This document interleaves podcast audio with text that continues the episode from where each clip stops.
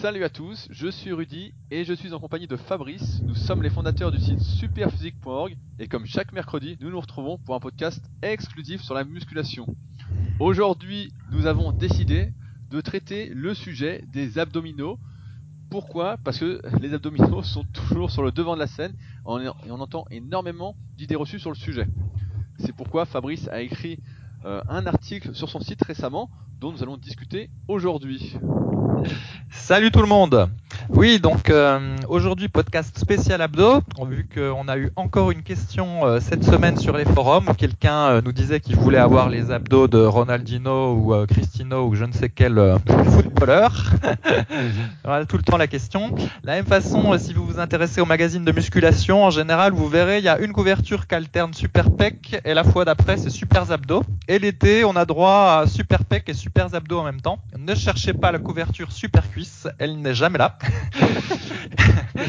et donc, euh, du coup, dans ce podcast, euh, on va aborder euh, quatre parties. Donc, est-ce qu'on peut changer la, forme des abdominaux, justement, pour avoir des abdominaux comme Ronaldo ou Van Damme pour ceux de mon époque ou d'autres? Quel est l'impact de la diète sur les abdos? Est-ce qu'il faut impérativement avoir une bonne diète pour voir ses abdos? Ou est-ce qu'on peut tout miser sur l'entraînement? On va voir ensemble euh, les meilleurs exercices pour les abdos. Donc Rudy va donner ses deux préférés, je vais donner euh, mes deux préférés également. On ne s'est pas consulté, donc on va pouvoir voir si on est d'accord ou pas. Et euh, après, on abordera le cas particulier du skinny fat, donc qui est une nouvelle créature née des milléniums, c'est-à-dire la génération du smartphone. Et ce sera tout pour le podcast du jour. Un commentaire, Rudy Non, non, mais je sens qu'on va bien s'amuser encore une fois. Pour, pour commencer sur la forme des abdominaux, euh, qu'est-ce qu'on peut dire, Fabrice? Alors, euh, déjà pour euh, mieux comprendre le podcast, il y a des photos qui sont disponibles sur l'article consacré aux abdominaux sur le site musculation-alter.fr. On mettra le lien sur le podcast, mais donc si vous voulez voir des photos, c'est là-bas qu'il faudra aller. Donc pour euh, dire la vérité très simplement, la forme des abdominaux, elle est complètement génétique euh, et on ne peut pas du tout la changer. Et donc c'est-à-dire qu'il y a des gens qui vont avoir euh, 8 carrés, d'autres qui vont en avoir 6, euh, d'autres qui vont en avoir même que 4, et voire même il y en a qui n'ont pas de carré du tout. Et donc je vais prouver mon assertion en me basant sur les champions culturistes. Alors on sait que les champions culturistes, voilà, ils sont dopés, ils ont une génétique particulière, euh, donc ils doivent pas nous servir de modèle, mais en tout cas du point de vue anatomique, c'est assez intéressant parce que comme euh, ils sont tellement bons euh, que c'est presque des planches anatomiques vivantes, on peut bien regarder à quoi ils ressemblent et on peut voir aussi le long de tout au long de leur carrière de quelle manière ils évoluent. Et au niveau des abdominaux, alors je sais pas si tu te souviens de ce culturiste-là, Rudy, dans les années 90, il y avait un type qui s'appelait Hakim Albrecht, un Allemand. Bah, je me souviens bien. Et donc à un moment donné, il était pressenti même pour être un futur Mister Olympia, tellement il était doué. Puis finalement, il a bifurgué euh, vers le catch américain, qui était euh, beaucoup plus rentable à l'époque. Et donc ce type-là, il avait absolument euh, 8 carrés magnifiques, donc parfaitement alignés. Euh, on peut voir la photo sur le site, donc des abdominaux euh, tip top, les plus beaux euh, qu'on puisse avoir. Et il y avait aussi un autre athlète qui s'appelait Nasser El Sonbati, qui était un Égyptien, malheureusement décédé aujourd'hui. Et lui aussi, il avait quatre, abdominaux, quatre carrés de chaque côté des abdominaux, parfaitement symétriques, nickel, tout beau. Et donc tout au long de leur carrière, ils ont eu à peu près ce même type d'abdominaux. Et pour l'anecdote d'ailleurs, Hakim Albrecht disait qu'il ne les entraînait jamais. Mais bon, ça, on ne sait pas si c'est vrai ou pas. Il disait que juste le fait de faire du squat, etc., ça suffisait pour les maintenir. Et donc cela, on va dire que c'est au niveau de la forme, c'est le top qu'on peut avoir. Donc c'est quatre rangées symétriques de chaque côté. Il y avait un autre athlète qui s'appelait Flex Wheeler, donc euh, athlète super doué, euh, magnifique, euh, parce qu'il avait des articulations assez fines et pour autant des muscles bien pleins, donc une combinaison assez rare. Et donc lui, bah, il en avait quatre d'un côté et trois de l'autre, et qui n'étaient pas tout à fait symétriques. Donc pareil, la photo est, est sur le site. Donc encore une particularité. Et la plupart d'entre nous, en général, on va avoir 6 carrés, donc 3 de chaque côté et plus ou moins symétrique. La plupart de nous, c'est comme ça. Et si on prend par exemple euh, Franco Colombu, qui était le, partenaire d'entraînement et ami d'Arnold Schwarzenegger, voilà, c'est un cas classique, il a les, les six carrés. Si même on regarde les gens dans la team super physique, euh, ou par exemple pour prendre mon cas, euh, moi aussi j'ai les six carrés. Rudy, est-ce que tu as six carrés toi aussi? Bah j'en ai 8 si je suis extrêmement sec, mais la plupart du temps j'en ai que 6. de visible en tout cas. Ah, il fallait qu'il fasse son intéressant.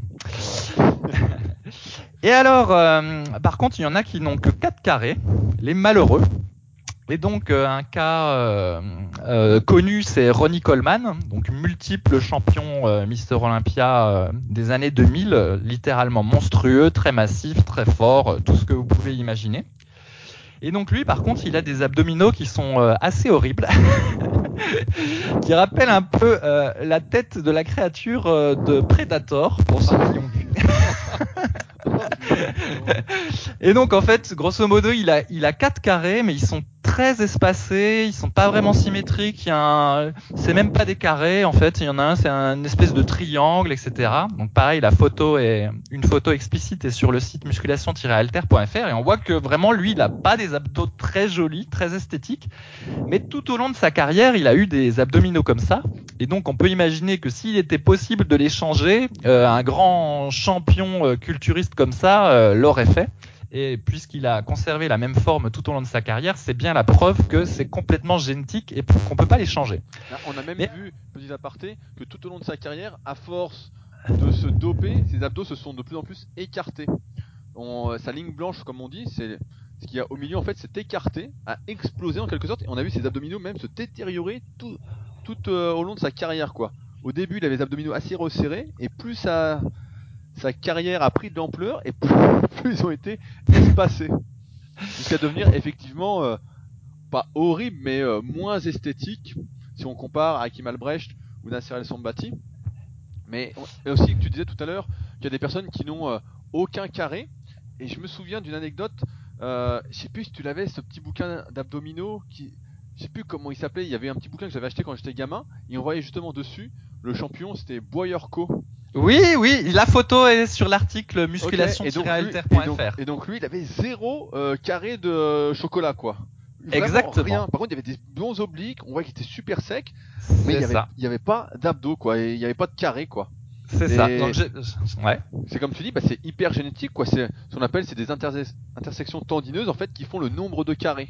Et ça, bah, malheureusement, on peut rien y faire, que ce soit euh, symétrique, asymétrique. Il y en a qui sont vraiment complètement asymétriques.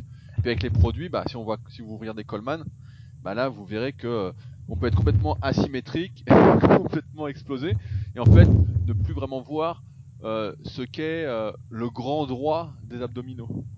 Exactement. Et donc la c'est marrant que tu cites Boyerko parce que c'est vraiment l'exemple euh, du champion culturiste qui n'a pas d'abdominaux visibles. Donc j'ai la photo sur les yeux. Effectivement, il est sec de partout. hein. On voit des stries sur les épaules, sur les cuisses, mais on voit pas d'abdos. Et donc c'est, on voit juste un ventre plat. Donc c'est comme ça. C'est la génétique. Donc du coup, euh, ce qui ressort de cette première partie déjà, c'est que si vous dites euh, je veux les abdominaux de Van Damme ou je veux les abdos de je sais pas qui, Ronaldinho, eh ben déjà c'est une mauvaise stratégie parce que vous avez vos abdos. Donc tout ce que vous allez pouvoir faire, c'est éventuellement les rendre euh, un peu plus gros, un peu plus visibles avec les stratégies qu'on va donner après. Mais il n'y a pas moyen de modifier la forme des abdominaux et donc euh, vous avez J'allais dire pareil, dans, le- même ordre d'idée, là on parle surtout du grand droit, donc des carrés, mais tout ce qui est euh, grand oblique, petit oblique, etc., pareil, on ne peut pas en modifier la forme. À partir du moment où, euh, pour même pour n'importe quel muscle, au moment où il y a une insertion et une terminaison, on va pas pouvoir modifier ça à part en se déchirant, ce que je ne conseille à personne. En fait, c'est génétique, c'est comme ça. Une fois qu'on a, a sa propre forme de muscle et on ne peut, malheureusement, je sais pas si c'est le mot, mais progresser avec ce que la nature nous a donné. On peut pas euh, changer aucune forme d'un muscle. Par exemple, on en voit beaucoup, petit aparté sur les biceps, qui disent ouais moi je veux le même biceps qu'un tel, le pic qu'il a, etc. Maintenant, si vous avez le biceps très long, bah vous n'aurez jamais de pic. Ou presque. Même en développant le meilleur brachial du monde, etc. Vous n'aurez pas de pic, vous aurez toujours le biceps assez allongé. À l'inverse de quelqu'un qui va avoir un pic avec un biceps plutôt court. C'est génétique en fait, et ça on ne peut rien y faire, malgré le fait qu'on entende souvent certaines personnes dire euh, il faut faire ça pour allonger son muscle, ça pour le raccourcir, ça pour avoir le pic, euh, ou ça pour avoir le V des abdos par exemple.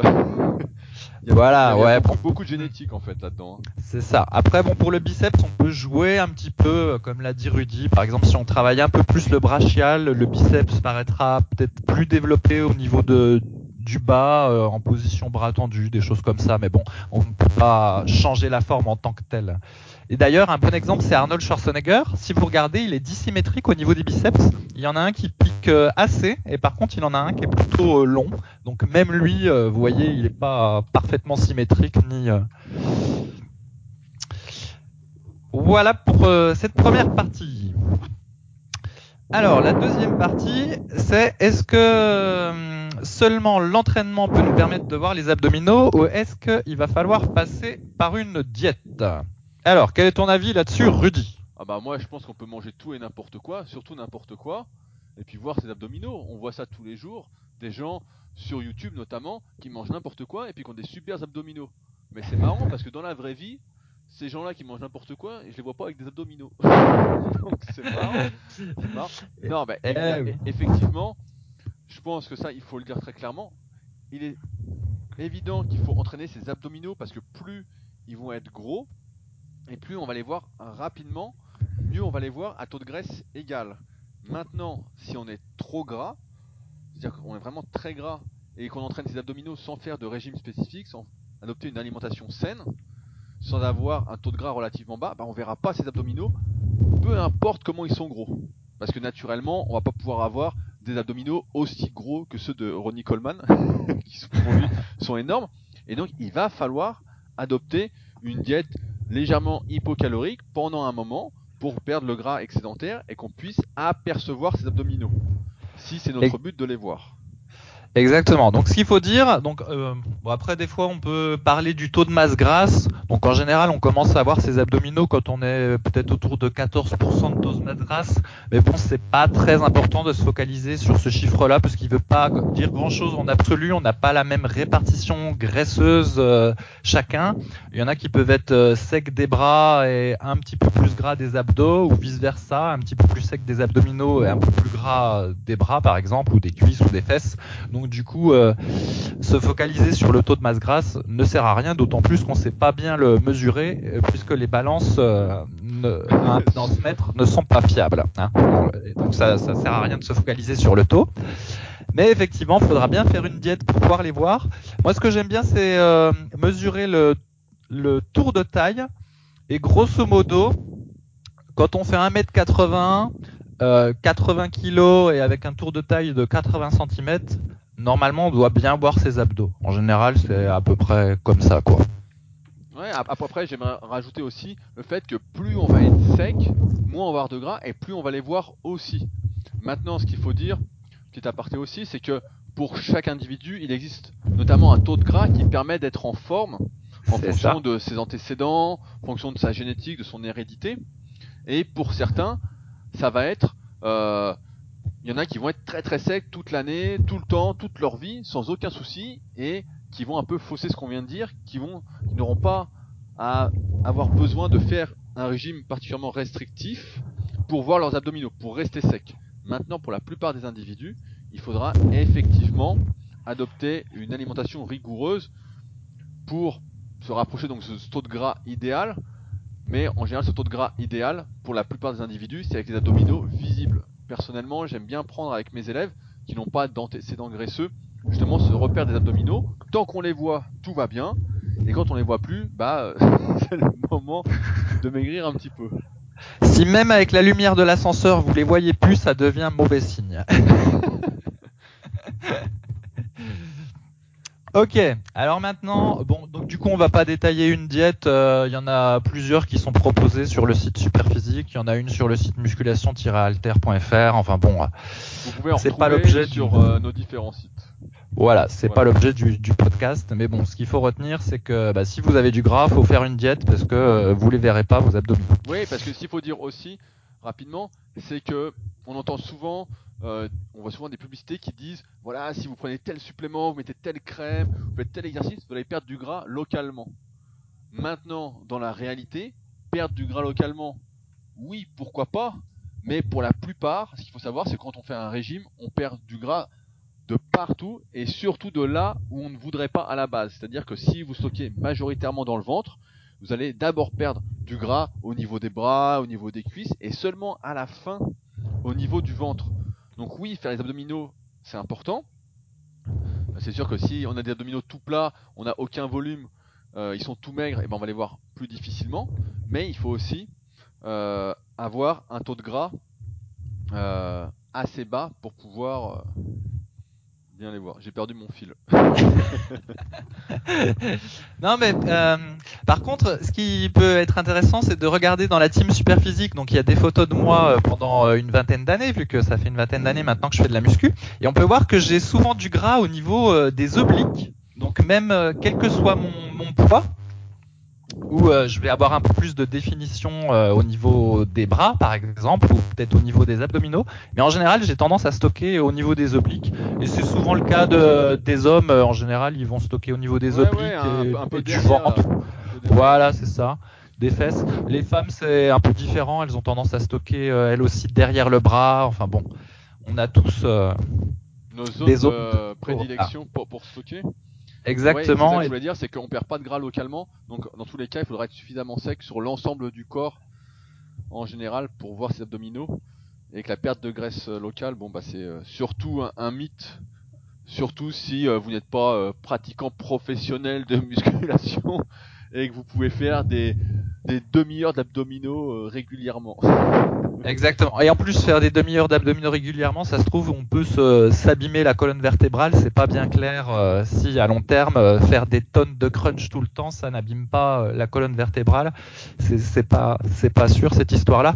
Mais bon, toujours est-il que du coup, ce qu'il faut retenir, c'est que se comparer à quelqu'un d'autre est doublement idiot, parce que d'une part, vous n'aurez pas la même forme des abdos, et en plus, au niveau du justement de la répartition graisseuse, on n'est pas tout à fait égaux. Et comme l'a dit Rudy, il y en a qui pourront être super secs est néanmoins en forme.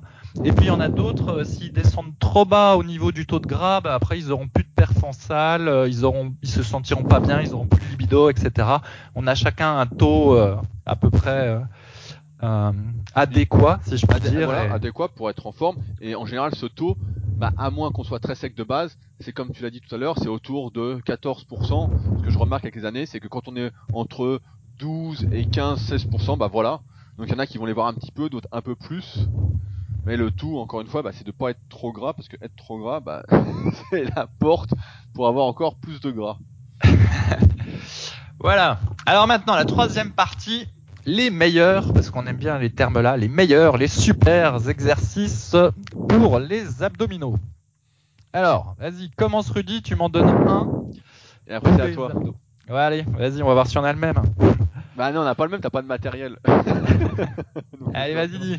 Bah moi, j'aime beaucoup le crunch à la poulie haute, très simplement parce que je peux enrouler par le haut et en même temps par le bas. Donc ça me fait pour moi un exercice qui va travailler entre guillemets aussi bien le haut que le bas des abdominaux, même si c'est la discussion. Et donc le crunch à la poulie haute, quand on enroule en même temps par les deux côtés et qu'on déroule par les deux côtés, donc par le haut du dos et par le bassin, et eh bien pour moi c'est le meilleur exercice pour prendre du volume aux abdominaux. D'accord. Et tu trouves pas qu'il est un peu, quand même un peu technique, euh, ah peut-être que les, débutants, parce qu'on a tendance justement à, mettre les fesses en arrière et au final, euh, des fois, on ne sait pas si c'est le, dos qui se courbe ou alors si c'est les fesses qui partent en, qui partent en arrière pour faire la flexion. Tout à fait. Bah, c'est ce que je vois souvent et c'est pour, ça que j'ai fait une vidéo sur ma rubrique euh, pour bien montrer en fait qu'il faut pas reculer les fesses, il faut justement les avancer en enroulant et l'erreur la plus commune, effectivement, c'est d'enrouler par le haut et de reculer les fesses en même temps. Et là, bah, forcément, l'exercice perd complètement de son intérêt. Dans ce cas-là, autant faire du crunch au sol si on n'arrive pas à faire les deux mouvements en même temps. Mais ça se fait très bien si on prend le temps d'apprendre l'exercice, de bien visionner comment on le fait, de se filmer. Se filmer, c'est hyper important qu'on n'est pas sûr de faire les bons le bon mouvement et petit à petit bah ça vient quoi. Mais c'est encore une fois bah du travail hein, ça personne n'y arrive du premier coup en général. Oh bah alors ah qui sont ennuyeux ces deux là faut travailler pour avoir ses abdos tout ça. Alors ok donc moi mon exercice magique pour les abdos euh, c'est le crunch sur un ballon suisse. Alors oui, le ballon suisse euh, qu'utilise votre copine pour faire ses petits exos de, de yoga ou de choses comme ça, eh bien il s'avère que c'est un excellent outil pour travailler les abdominaux et je vais vous expliquer pourquoi. Quand on fait des crunchs au sol, donc on est, euh, on va rapprocher le sternum, euh, enfin on va enrouler la colonne vertébrale en rapprochant le sternum du pubis et on travaille vraiment la fonction, les abdominaux dans leur fonction.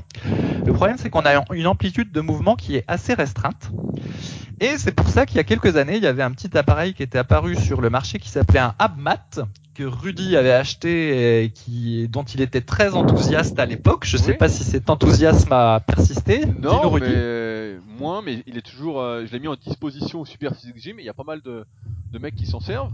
Mais c'est vrai que j'en fais beaucoup moins qu'avant, euh, étant donné que je suis beaucoup moins porté sur le développement des abdominaux, comme on va le voir avec mon deuxième exercice.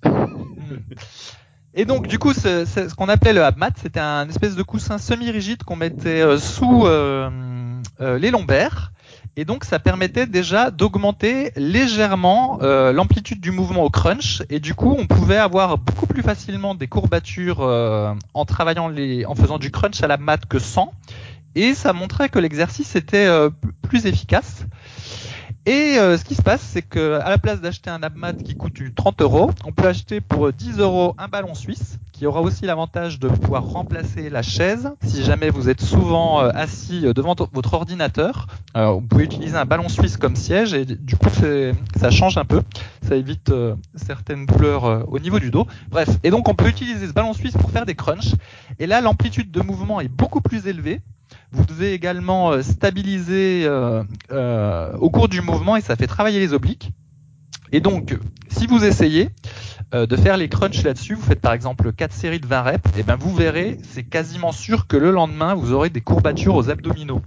Et en plus, comme le dos est soutenu grâce au ballon suisse, et ben je trouve qu'il est plus agréable en plus de faire les crunchs là-dessus que de les faire au sol où vous avez la colonne vertébrale qui bute un peu sur le sol à chaque fois. Et au final, vraiment, les crunchs sur ballon suisse, non seulement c'est plus efficace, mais en plus, je pense que c'est euh, moins risqué parce que la, la, colonne vertébrale est plus euh, maintenue.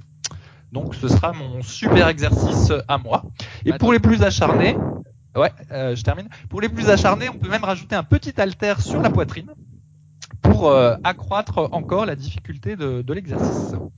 Ton, ton, choix va faire plaisir à Alex, qui est membre de ma rubrique, justement, parce qu'on a eu un débat là-dessus, que pour moi, comme tu l'as dit à la fin, en fait, pour surcharger, on est un peu limité sur la Swiss Ball, et c'est pour moi ce qui limite un peu son efficacité à terme, si on cherche vraiment à faire grossir ses abdominaux. Et euh, pour lui, euh, il défendait euh, ardemment euh, ce crunch euh, sur Swiss Ball. ouais, ouais, mais tu peux, tu peux rajouter un alter. Mais même au crunch au sol, on peut rajouter un alter. Hein. Avant d'avoir le Swiss Ball, je faisais du crunch au sol avec un alter. Bon, ça, ça ouais, évite d'avoir à faire plein de reps. Hein. Bon, c'est un peu plus compliqué de gérer son amplitude quand on est au sol quand même que sur la Swiss Ball ou à la. C'est ça, c'est ça, c'est ça. Après, il y a aussi ce qu'on appelle l'analyse EMG là. Donc, on pose des électrodes sur les jambes, puis on regarde. enfin, les scientifiques posent des électrodes sur les gens euh, pendant qu'ils font les exercices et ils regardent euh, quel est le niveau de contraction musculaire. Alors c'est pas super fiable hein, ces trucs-là, Rudy euh, pourra en dire beaucoup plus que moi puis rentrer dans le détail. Mais néanmoins, les EMG montrent que le crunch sur Swiss Ball est plus efficace que le crunch euh, avec un halter, qui lui-même est plus efficace que le crunch sans halter, d'après l'activité euh, EMG. Et en tout cas, ça correspond plus ou moins à mon ressenti. Voilà. Ouais, non, mais c'est assez normal à partir du moment où il y a un étirement euh, qui est inclus dans l'exercice, comme au crunch sur la Swiss Ball ou même à la poulie haute. Si on compare à un exercice où il n'y a aucune phase négative, comme un crunch au sol, où il n'y a que de la qu'une phase concentrique et il n'y a aucun étirement. Alors que là, grâce à la Suisse ou à la poulie, on va pouvoir justement étirer les abdominaux et donc forcément euh, les faire travailler un peu plus. C'est comme si on faisait du curl pour les biceps euh, sans faire la négative, on faisait que la montée. On montait, on redescendait avec les deux mains et puis on montait qu'avec un seul bras, etc. Bah là, forcément, ce serait beaucoup moins efficace pour faire du muscle que de descendre avec un seul bras et de remonter avec un seul bras. Mmh, mmh. Ok, alors ton deuxième super meilleur euh, hyper exercice, Rudy pour les abdos. bah moi je suis plutôt fan en fait à la base, car fan entre guillemets, de travailler notamment les abdominaux pour mieux stabiliser le dos, pour améliorer son gainage, etc. Et si je devais donner un exercice de gainage, euh, que je fais faire régulièrement à partir d'un certain niveau. Donc encore une fois, c'est pas spécialement pour les débutants. Bah, ce serait la roulette à genoux. Alors je sais pas si tu en fais, mais avec ça justement, comme tu aimes bien les courbatures, si vous n'en avez jamais fait et que vous en faites une première fois, il y a peu de chances que vous arriviez déjà à descendre jusqu'au sol sans accentuer votre cambrure du dos. Donc dans ce cas-là, bah, mieux vaut descendre moins. Et si vous y arrivez, vous allez avoir le lendemain des courbatures assez insupportables pendant quelques jours aux abdominaux. Donc avec la roulette, donc ce serait ça mon deuxième exercice que je conseillerais si vous n'êtes plus débutant et que vous souhaitez améliorer en partie euh, la stabilité de votre dos et votre gainage. Mais ça fait partie, comme je l'ai expliqué, bah, c'est dans le tome 1 de la méthode superphysique où j'explique les différentes fonctions des abdominaux, donc l'anti-rotation, l'anti-extension, l'anti-flexion. Il y en a un quatrième, mais j'ai oublié mon fil de discussion, mais j'ai encore oublié. Mais euh, donc j'aime bien travailler dans ces anti en fait, et la roulette justement, ça permet de travailler là-dessus. C'est comme la planche en gainage qui est plus pour les débutants, et là c'est un peu plus difficile et ça permet donc d'avoir une meilleure stabilité du dos et de réduire ses risques de blessure. Oui, euh, bah la roulette en plus, je, me souviens que déjà il y a longtemps sur le forum Superphysique, on avait vu, je crois que c'était euh, Pavel, donc qui était un, auteur euh, de musculation qui se prétendait ancien entraîneur de l'armée russe en préparation physique. Alors je sais plus si c'est vrai ou pas, ou si c'était un buzz monté de toute suite, toute pièce. Mais lui, en tout cas, il avait fait une vidéo où il faisait euh, la dite roulette dont on vient de parler Rudy, mais pas à genoux, mais euh, debout. Et donc il arrivait à faire quelques reps. Et je me souviens que sur le forum, on avait euh, essayé. Donc à la place d'une roulette, on peut utiliser un halter, peut marcher aussi, même si c'est moins confortable. Et il s'est avéré que faire de la roulette, pas à genoux, mais pied directement au sol, effectivement, c'est très très difficile. Je sais pas si toi tu y arrives, Rudy, surtout que tu es très grand. Non, j'y arrive pas, mais j'ai des élèves à qui j'ai appris à le faire debout et eux qui y arrivent. Donc autant dire que eux sont très gainés. ah oui. Là. Après, là, j'aime bien la roulette, mais ça a tendance à me tirer un peu sur les coudes, euh, spécialement si je fais l'amplitude complète du mouvement. Donc c'est pour ça que j'en ah abuse euh, point trop. Ouais, ça fait ça fait comme un pullover en fait avec le poids du corps. Donc forcément, ça. peut être un peu traumatisant pour ceux euh, qui ont les coudes fragiles, donc comme toi Fabrice, ou ceux qui n'ont pas une bonne mobilité d'épaule, ou qui sont même raides du grand dorsal, etc. Mais ouais, c'est vrai que c'est pas un exercice à mettre entre toutes les mains. Encore une fois, pas un exercice pour débutants. Mm-hmm. Euh, je comprends.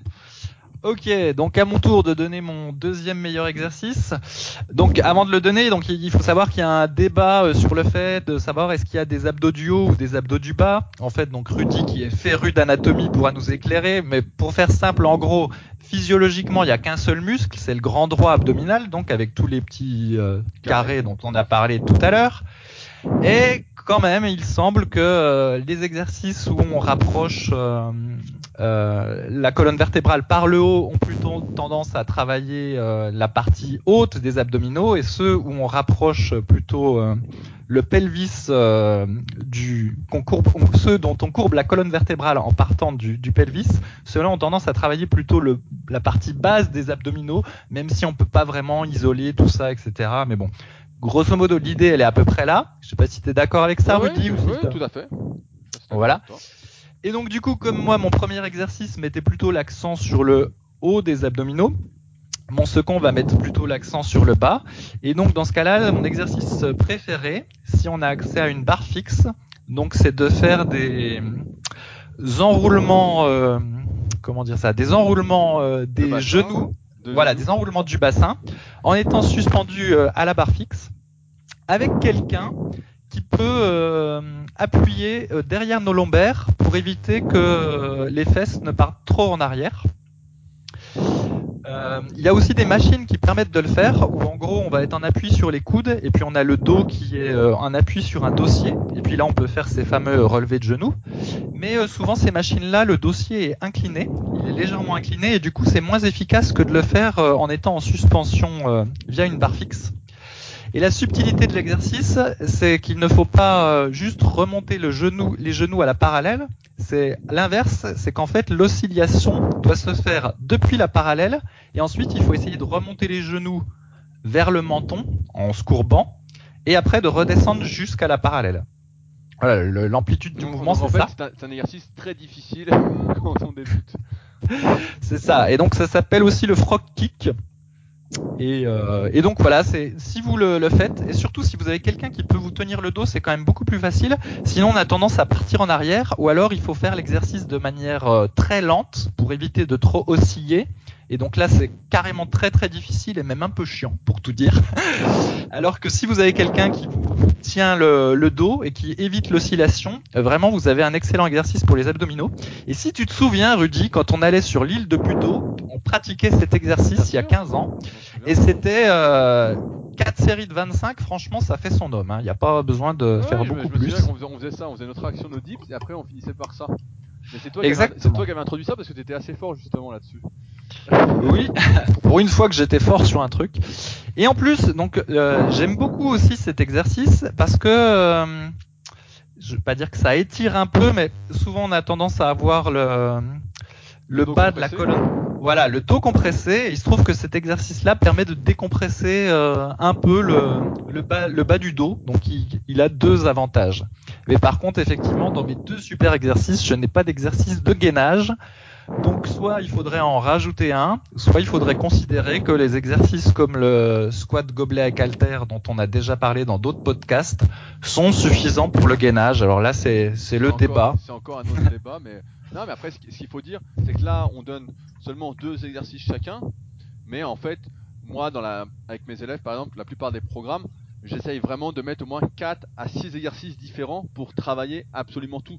Donc là, tu parles par exemple de séparer le haut et le bas des abdominaux. Donc si j'ai un élève qui fait du crunch par exemple au sol et qui débute, je vais lui mettre des enroulements de bassin au sol une autre fois dans la semaine. Et puis à un autre moment, je vais lui faire travailler ses obliques, donc peut-être en dynamique ou en statique. Et puis à un autre moment, on va faire du gainage, donc de l'anti-extension, de l'anti-flexion, peut-être même de l'anti-rotation suivant son niveau.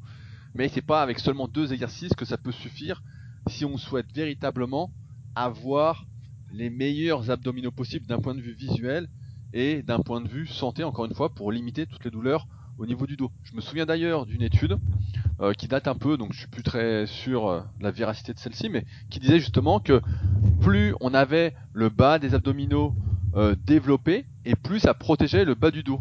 Et justement que quand on n'en avait pas, quand on n'arrivait pas à bien le solliciter, donc on se contentait par exemple juste d'enrouler par le haut, eh on avait une sorte de zone de faiblesse au niveau du bas du dos, et qu'il fallait donc travailler justement ce bas des abdominaux en enroulant le bassin, donc en rapprochant euh, le pubis du sternum, donc en démarrant par le bas, pour justement euh, réduire cette zone de fragilité et essayer bah, de la rendre beaucoup plus forte. Ok. Et euh, alors, est-ce que toi, tu as un avis sur les, les crunch Rudy, par exemple, en série longue Est-ce que tu penses que ça euh, abîme la colonne vertébrale, euh, comme on a pu lire euh, ça et là ces derniers Bah, temps c'est- C'est toujours pareil, ça dépend. On sait que on est le reflet de notre habitude, c'est-à-dire que si on est assis toute la journée avec le dos voûté, c'est sûr que si on rajoute du crunch qui euh, où on va enrouler le bas du dos, bah ouais, c'est sûr que à terme, enrouler, enrouler, enrouler, il y a un moment, ça va faire une hernie. Maintenant, si à l'inverse, on est souvent debout, on est même euh, relativement cambré la plupart du temps, même hyper cambré, et bien faire du crunch, à l'inverse, là, ça va faire du bien. Et comme dans tous les domaines, on sait en fait que bah, c'est l'excès qui est mauvais. Faire une fois par semaine du crunch en série longue, c'est plutôt bénéfique. Maintenant, en faire quatre fois par semaine, je dirais c'est pas bénéfique. Voilà le problème.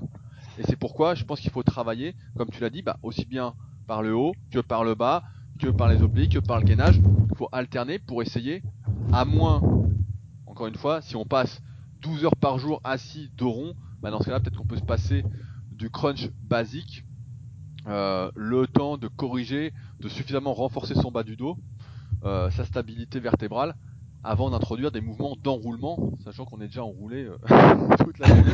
On peut se contenter de travailler pour commencer, si on veut faire des enroulements, bah, par le bas, donc comme tu l'as dit, avec des enroulements de bassin suspendus à la barre fixe, ou au sol si vous débutez. Voilà, parfait. Et est-ce que tu as un commentaire à faire sur le transverse? Donc le transverse qui est un muscle qui est sous le grand droit abdominal, donc c'est pour ça qu'on parle d'un muscle profond parce qu'il n'est pas visible euh, quand on regarde, euh, quand on se regarde tout nu euh, dans la glace, comme fait Rudy tous les matins sans doute, je suis sûr. Ouais, bien sûr. Et donc le rôle de ce muscle transverse, c'est de tenir les viscères.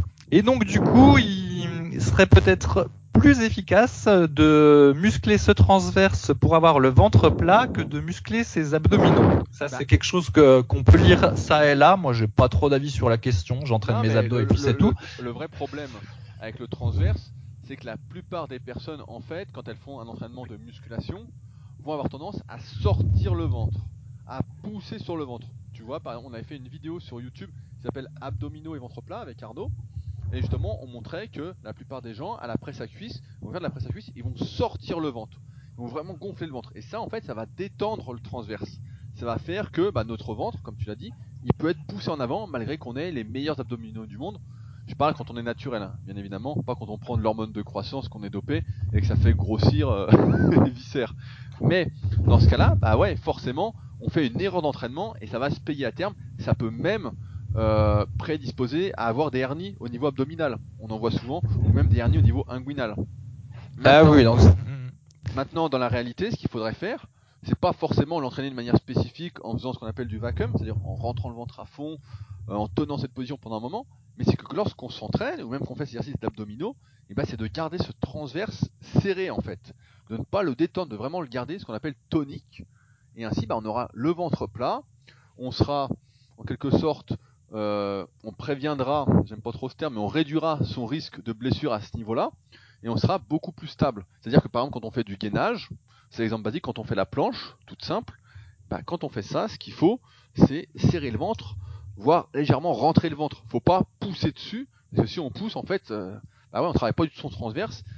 Et comme on le sait, lorsqu'on a un muscle faible, bah forcément, ça fait une petite faille euh, euh, qui peut euh, bien prédisposer à se blesser. Et une blessure à ce niveau-là, au niveau du tronc, bon bah là, autant dire que c'est une merde pas possible. Quoi. Voilà, mais effectivement, c'est faut bien préciser que c'est plus difficile et que naturellement on a tendance à sortir. Par exemple, Ah ouais, moi aussi, oui. si je fais de la presse euh, puis que je force à la presse, euh, il faut vraiment que je fasse un gros effort conscient euh, pour pas sortir le ventre parce que naturellement le ventre a envie de entre guillemets le ventre a envie de sortir. Et même au gainage, si on fait si je fais du gainage lesté, j'ai beaucoup de mal à rentrer le ventre. Il a il a envie de c'est pas c'est pas facile en fait. hein. Non, non, mais c'est tout, c'est tout un apprentissage en fait à refaire si on a été habitué à sortir le ventre, même sur du curl. Ou... Moi, des fois, je voyais avant sur le curl incliné, même des fois aujourd'hui quand je force, je vois que je sors le ventre alors qu'il faudrait que je le garde serré, parce que ça, c'est en train de détendre. En fait, on perd la tonicité du transverse et on crée des zones de faiblesse, et ça, c'est absolument à éviter. Donc après, il n'y a pas forcément besoin d'un travail spécifique du transverse à partir du moment où on fait ces exercices correctement et euh, qu'on sort pas le ventre à tout vient. J'ai un, pote qui sort le ventre tout le temps, bah c'est simple, il en est à sa deuxième hernie abdominale, il a un grillage dans le ventre pour éviter que euh, des bouts d'intestin sortent encore quoi. Donc euh, c'est comme ça que ça finit quoi, ça finit avec des opérations etc. Si on tient pas son ventre et même dans la vie de tous les jours, j'ai envie de dire, euh, faut pas sortir le ventre quoi. faut, toujours être pas serré à fond mais un peu serré quoi, que tout tienne. Et c'est comme ça qu'on travaille le transverse en fait. C'est euh, ça se fait après automatiquement. En gros, euh, il faut faire comme quand toi tu vas à la plage en maillot de bain, donc tu rentres un peu le ventre puis tu contractes tes abdos tout le temps. Il faut faire ça euh, même quand on a une chemise et qu'on est au boulot, c'est ça? Ouais, mais en, en fait, pour moi, c'est quelque chose de très naturel parce que j'ai toujours fait ça. Quand j'étais gamin, j'arrivais à faire des trucs un peu bizarres avec mon ventre, un peu comme euh, les yogis là. Donc en fait, je suis habitué en fait à tout le temps serrer en fait. C'est pour ça que même quand je faisais euh, pratiquement 110 kilos, bah, j'avais pas de ventre quoi, j'avais toujours le ventre vachement plat, euh, etc. Donc ouais, ouais, en fait tout le temps, faut. Mais après, c'est vrai, faut pas se serrer. Je sais pas la plage, ça dépend comment t'es. Hein, si euh, t'es vraiment gras avec du bide, bah ouais, tu rentres un petit peu. Enfin bon, moi je te dirais, tu devrais t'en foutre, mais c'est comme ça quoi. Mais mais non, c'est juste, t'es un peu serré tout le temps. En fait, t'es tout le temps un peu gainé, parce que si t'es amorphe, bon bah ouais, euh, ça va pas bien se finir pour toi quoi. Enfin bon, la blague c'était c'était une la, la plage était était une blague. Mais bon. Euh, alors maintenant la, la partie bonus sur les skinny fat. Alors qu'est-ce que c'est qu'un skinny fat? Alors moi je, je vais dire, je suis très prolifique sur les skinny fat.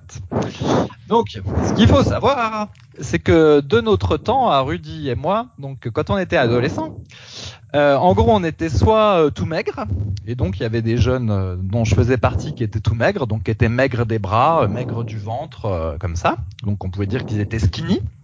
C'est ce qu'on appellerait aujourd'hui une morphologie ectomorphe, quoique nous on n'aime pas trop ce terme-là, mais grosso modo c'est ça.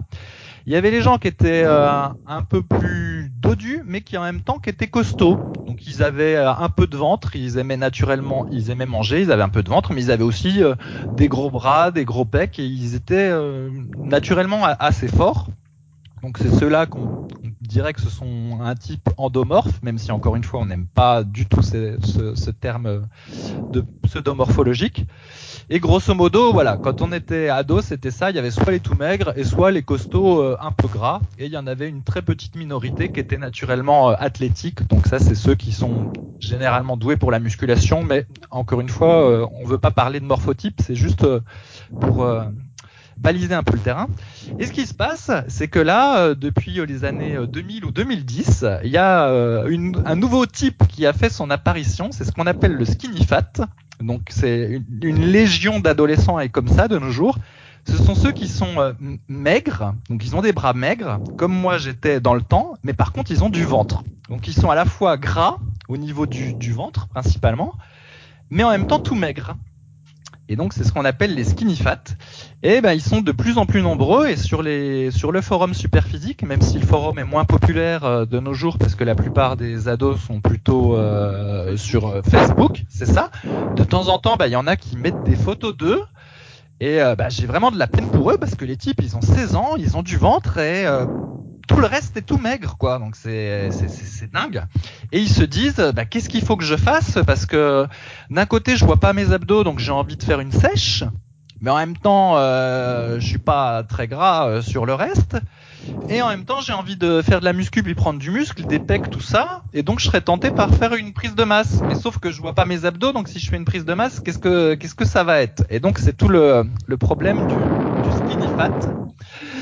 Et euh, bah, chez, les, chez les femmes, si je balance un petit pic, c'est un peu pareil, c'est que maintenant on trouve des, des femmes qui n'ont pas de seins, mais qui ont un, enfin des femmes, des ados qui ou des jeunes euh, qui n'ont pas de seins, mais qui en même temps qui sont gras du ventre, alors que c'était pas le cas euh, à notre époque, Rudy, si je peux parler comme ça. En général, soit les, soit les, les ados, elles étaient très longilignes et puis pas très euh, voluptueuses, on va pas dire, soit elles étaient un petit peu plus grasses, mais elles étaient euh, voluptueuses, euh, voilà, des, des, fesses et des seins, enfin, c'était comme ça. Mais maintenant, tout a changé.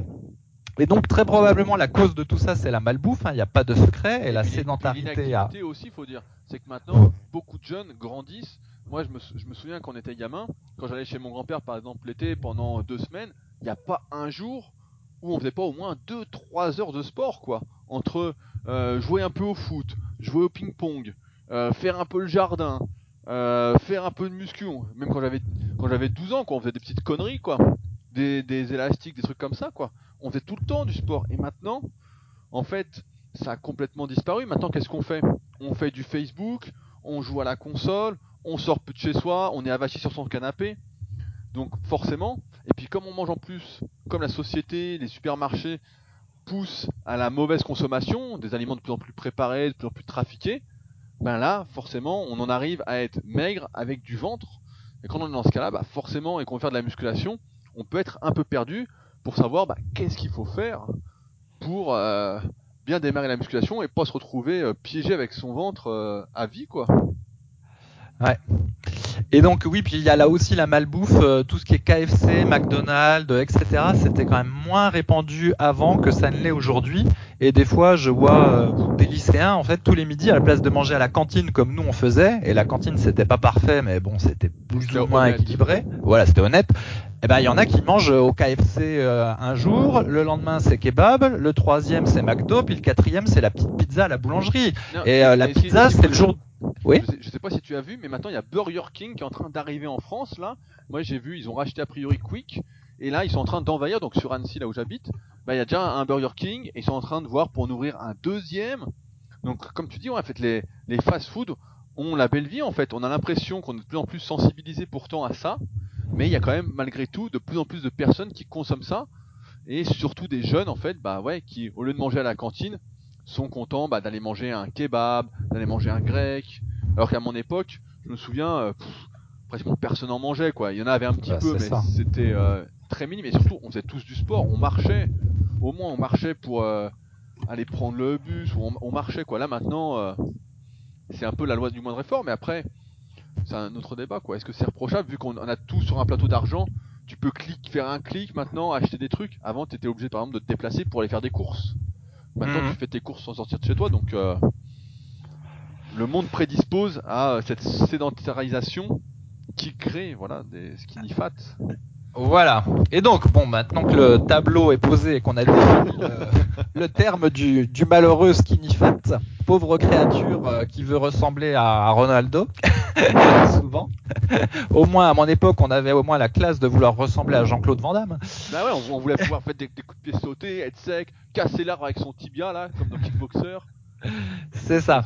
Et donc, du coup, quand on est skinny fat, qu'est-ce qu'on peut faire? Donc, je vais donner mon avis, puis après, Rudy, tu donneras le Ouais, tien, ouais, parce qu'on n'a peut-être pas forcément le même. Donc, déjà, moi, je pense que quand on est skinny fat, il faut pas faire de sèche.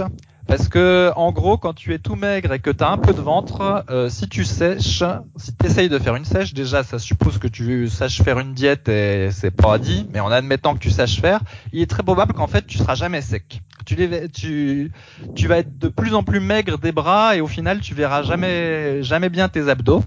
Et à l'inverse, si tu te lances dans une prise de masse, euh, ça peut, euh, avec une diète très hypocalorique, et ben ça peut être la boîte de Pandore et puis tu peux prendre encore plus de gras euh, sur tes abdominaux. Donc je pense que la stratégie la plus simple, c'est finalement d'avoir une diète relativement équilibrée avec une légère consommation supplémentaire de protéines et simplement de faire de la musculation trois fois par semaine avec un bon programme comme il y a sur le site Superphysique. Et normalement, comme tu es débutant, tu devrais avoir les gains du débutant et tu devrais prendre du muscle relativement rapidement. Et donc, à proportion, le fait que tu paraisses plus musclé au niveau du haut du corps fera que tu auras un aspect moins gras au niveau du ventre. Et puis, petit à petit, tu devrais réussir à perdre euh, ce gras que tu as sur le ventre et avoir tes abdominaux sans te lancer dans une euh, sèche très compliquée ou quelque chose comme ça. Mais c'est juste que le processus va être assez lent. Et quand je dis lent, bah, c'est peut-être euh, un an ou, voire deux ans. Et ça peut choquer si je dis ça à cette époque de raccourci, mais il faut bien voir que quand on est skinny fat, en fait, on est vraiment dans un état de santé qui est, extrêmement médiocre. En fait, on part de, super bas. Déjà, à mon époque, voilà, il y avait les tout maigres qui se mettaient à la muscu et déjà, ça, prenait du temps pour, euh, pour se développer. Mais alors, quand t'es tout maigre et gras, faut bien se rendre compte que c'est vraiment une condition physique pourrie. Donc, c'est normal que ça prenne du temps pour euh, rétablir les choses et euh, euh, redevenir redevenir quelque chose de, normal plus quelqu'un de, musclé. Donc voilà, t'en as pour un ou deux ans de musculation sérieuse et de faire une diète correcte, ni caloriquement excessive, ni caloriquement trop basse. Voilà mon avis. Ah, je suis assez d'accord avec toi. J'avais fait un article, justement, si vous allez sur Google et que vous tapez skinny fat en musculation, qui sort dans les trois premiers résultats, et j'avais déjà donné mon avis là-dessus. C'est que, comme a dit Fabrice, faut éviter de faire un régime, euh, une sèche à fond, parce que dans ce cas-là, vous n'aurez plus rien. Donc là, c'est vraiment hyper démotivant. Faut éviter de grossir, parce que plus on est gras, et surtout plus on est du gras localement, plus on va avoir tendance, dès qu'on grossit, à prendre du gras à cet endroit-là. Donc faire une prise de masse quand on est skinny fat, c'est la meilleure façon d'avoir encore plus de ventre en comparaison du reste. Et ce qu'il faut, bah ouais, c'est s'entraîner, ne pas chercher à vouloir grossir, euh, chercher à être assez stable sur la balance, et puis laisser le temps faire. Et puis au bout d'un moment, bah ça va s'équilibrer. Mais c'est sûr que on part de loin quand on est là. Comme tu disais, quand à notre époque, à notre époque, on fait un peu vieux quand on dit ça, mais euh, surtout toi. mais euh, ouais, moi j'ai démarré, bah, j'étais tout maigre, et à l'inverse, il y avait ceux qui démarraient qui étaient plutôt gros. Mais il n'y avait pas ce maigre gros en fait, ça n'existait pas. Et quand on est entre deux, bah ouais, là on est un peu pris au piège pendant un, deux, peut-être même trois ans, ça dépend euh, à quel degré de skinny fat on est. Mais euh, dans tous les cas, encore une fois, bah, le travail, le travail bien fait, le bon entraînement, une bonne alimentation, au bout d'un moment, ça finit par payer. La persévérance peut amener euh, à un bon résultat, quoi qu'il en soit. Mais encore faut-il bah, voilà, avoir cette persévérance. Mais c'est possible, c'est possible et ça se fait. C'est pas impossible. C'est ça qu'il faut se dire et qui permet normalement bah, de tenir le coup quand on arrive vraiment voilà, à intégrer la musculation à son équilibre de vie pour sa santé, pour être plus en forme, etc. Ouais. Après un accélérateur, Rudy est peut-être pas euh, d'accord avec moi là-dessus, mais je pense que rajouter du cardio, celui qui est vraiment motivé, qui peut faire trois séances de muscu, puis qui veut rajouter une séance de cardio, genre euh, une heure de piscine euh, le dimanche ou quelque chose comme ça, ça peut accélérer les choses et ce sera plus efficace que de faire une diète hypocalorique vu qu'on a vu que c'était pas Oui, bien dans non, le cas du skinny fat. Euh, C'est sûr que tu peux rajouter un peu de cardio, ça fait pas de mal de faire une séance de cardio par semaine. Hein. À moins que le but soit. Mais bon, en général, quand on est skinny fat, c'est on n'a pas l'ambition de devenir Monsieur Olympia. Du moins, faut pas rêver. c'est plus possible. Ah non, mais de toute façon, Mr Olympia, c'est pas le modèle pour le skinny fat. Ça a l'air d'être Ronaldo ou. Voilà, bah, arri- arriver, comme, arriver comme Cristiano Ronaldo, c'est possible avec du temps. Et dans ce cas-là, bah oui, faire un peu de cardio, ça peut, ça ne peut faire que du bien. Maintenant, il ne s'agit pas non plus de faire 4 séances de cardio par semaine. Parce que là, dans ce cas-là, on va plutôt se rapprocher du physique du marathonien plutôt que du physique du mec qui fait de la muscu. Eh oui. Voilà, bah, je pense qu'on a fait le tour euh, pour les Ouais, abdos. Ça marche. Bah, on espère en tout cas avoir répondu à pas mal de vos interrogations sur le sujet. On va vous laisser avec euh, plusieurs liens à consulter. Donc, on a abondamment parlé de l'article de Fabrice sur les abdominaux sur le site musculation-alter.fr. Donc, il y a un lien juste en dessous. On voulait également vous laisser avec euh, le lien de l'article Super Abdo. Donc, c'est un article qui est sur Superphysique depuis maintenant 5 ou 6 ans et qui est toujours d'actualité, qui propose des programme d'abdominaux en fonction de son niveau avec des rappels anatomiques un peu plus poussés que dans ce podcast. Euh, je vous rappelle également, parce qu'on a parlé des meilleurs exercices, que je vous ai filmé euh, 12 vidéos sur les meilleurs exercices par muscle avec des démonstrations en vidéo, les erreurs les plus courantes, comment les corriger, comment ne pas les faire, etc. Donc ça c'est le troisième lien sous euh, le podcast. Et enfin on a parlé un peu d'analyse morpho-anatomique dans ce podcast, à savoir que la forme des abdominaux était un peu génétique, etc. Et si vous souhaitez, par exemple, déterminer la longueur de vos différents muscles, voir pourquoi vous êtes fait, pourquoi vous n'êtes pas fait, évitez par exemple de courir après vos 8 abdominaux si vous n'en avez que 6, vous ne pourrez jamais en avoir 8, eh bien c'est le quatrième lien sous ce podcast pour voir, pour faire votre analyse sur l'ensemble des principaux muscles de votre corps et ainsi bah voilà ne pas courir après un lièvre qui n'existe pas. Euh, je voulais également en profiter pour remercier euh, les 33 personnes qui ont laissé un avis, donc directement sur l'application podcast pour ceux qui sont sur iPhone ou directement via le logiciel iTunes si vous êtes sur PC. Euh, on est à 33 commentaires, donc merci sincèrement, c'est déjà énorme pour nous, étant donné qu'on vient de lancer le podcast il y a maintenant 6 semaines. Si ce podcast vous a plu et que vous souhaitez euh, nous encourager à continuer, euh, eh bien on vous remercie d'avance également sincèrement si vous pouviez prendre 2-3 minutes pour faire ça. C'est ce qui permet à ces podcasts d'être de plus en plus visibles même si on prend évidemment énormément de plaisir à les faire comme vous pouvez le ressentir. Et, si jamais, je finis là-dessus, vous aviez des questions, des sujets que vous, si- que vous voulez qu'on traite, eh ben, vous pouvez les mettre directement sous le podcast ou directement sur le forum Superphysique, donc superphysique.org slash forum, et on se fera un plaisir bah, d'y répondre en podcast dans la bonne humeur. Et maintenant, bah donc, c'est la fin de ce podcast, et on se retrouve normalement mercredi prochain pour un nouveau podcast. Salut, à mercredi prochain. Salut